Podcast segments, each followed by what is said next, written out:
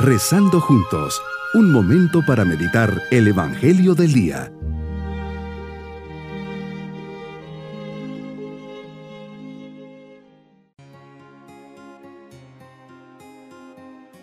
Les saludo de forma especial en este día 14 de agosto, martirio de San Maximiliano Kolbe.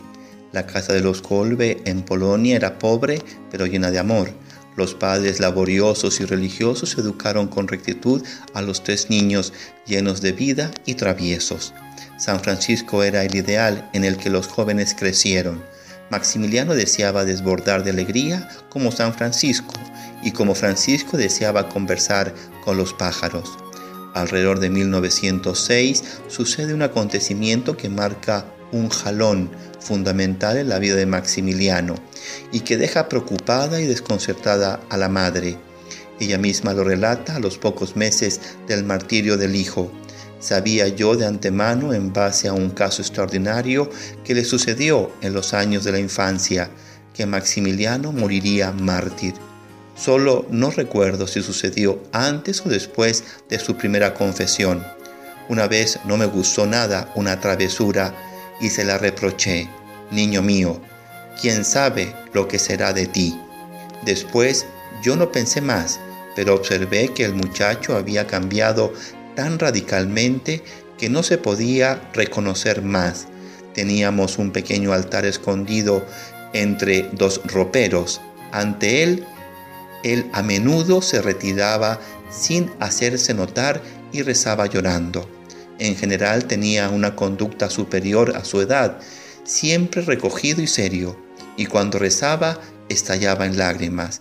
Estuve preocupada pensando en alguna enfermedad y le pregunté, ¿te pasa algo? Has de contar todo a tu mamita. Temblando de emoción y con los ojos anegados en lágrimas, me contó, Mamá, cuando me reprochaste, pedí mucho a la Virgen me dijera lo que sería de mí. Lo mismo en la iglesia, le volví a rogar. Entonces se me apareció la Virgen, teniendo en las manos dos coronas, una blanca y otra roja. Me miró con cariño y me preguntó si quería esas dos coronas. La blanca significaba que perseveraría en la pureza y la roja que sería mártir. Contesté que las aceptabas, las dos. Entonces la Virgen me miró con dulzura y desapareció.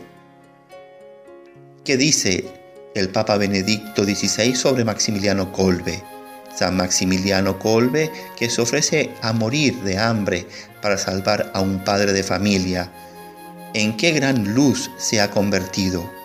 ¿Cuánta luz ha venido de esta figura? y ha animado a otros a entregarse, a estar cerca de los que sufren, de los oprimidos.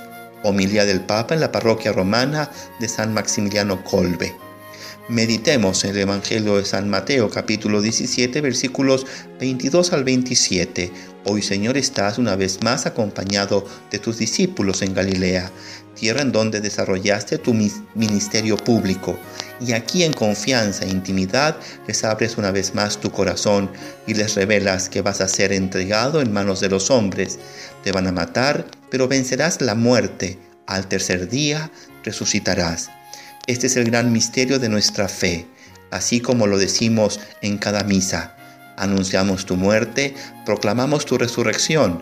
Ven Señor Jesús. Gracias Señor porque en este misterio está el sello de nuestra salvación. Aquí nos enseñas el sentido del sufrimiento, el valor, la dignidad de cada persona y un amor que no tiene límites ni fronteras, en la que das hasta la última gota de tu sangre. Así nos dices con tu vida que no hay mayor amor que el que da la vida por sus amigos. Me demuestras que yo soy tu amigo. También junto a tus discípulos nos llenamos de tristeza, la tristeza humana de verte sufrir, de ver cómo te maltrataron, y de saber que también nosotros tenemos culpa a causa de nuestros pecados y debilidades. Señor, si yo tengo miedos, hoy quiero ponerlos nuevamente en ti, me abandono en ti. Quizá no desaparezcan, pero al menos están en tus manos. Quiero acoger mi vida, mi realidad presente, como una ocasión invaluable para agradarte hazme entender con la fe que incluso entre las espinas de la vida hay frutos bellos que jamás se marchitarán. Llegan a Cafarnaún y nos das otra lección. Los recaudadores de impuesto le preguntan a Pedro si tú no pagas los impuestos y él responde que sí los pagas. Entras en casa y te adelantas a Pedro y le dices que para no escandalizar vaya al lago y al picar y pescar el primer pez que le abra la boca y encontrará una moneda, con ella pague por ambos. Una sencilla lección en la que me invitas a cumplir las leyes terrenas, en este caso pagar el impuesto, y lo pagas aun cuando sabes que ese dinero irá a las arcas de los romanos. Mi propósito de hoy, Señor, es ser honesto, pagar mis deudas, si aún no devuelvo alguna cosa que me han prestado, la regresaré, si no he pagado algún impuesto, lo haré, pero sobre todo aceptaré mis cruces, sufrimientos y renunciaré a aquellas actitudes de soberbia, egoísmo, sensualidad que no te agradan. Mis queridos niños, hoy Jesús nos dice que tiene que sufrir mucho, pero que lo hace con amor y por cada uno de nosotros. Nos dice que va a dar la vida por nosotros, pero que vencerá a la muerte resucitando. Este es el gran misterio de nuestra fe y la base de nuestra salvación. Y nos vamos con su bendición. Y la bendición de Dios Todopoderoso, Padre, Hijo y Espíritu Santo, descienda sobre todos nosotros. Bonito día.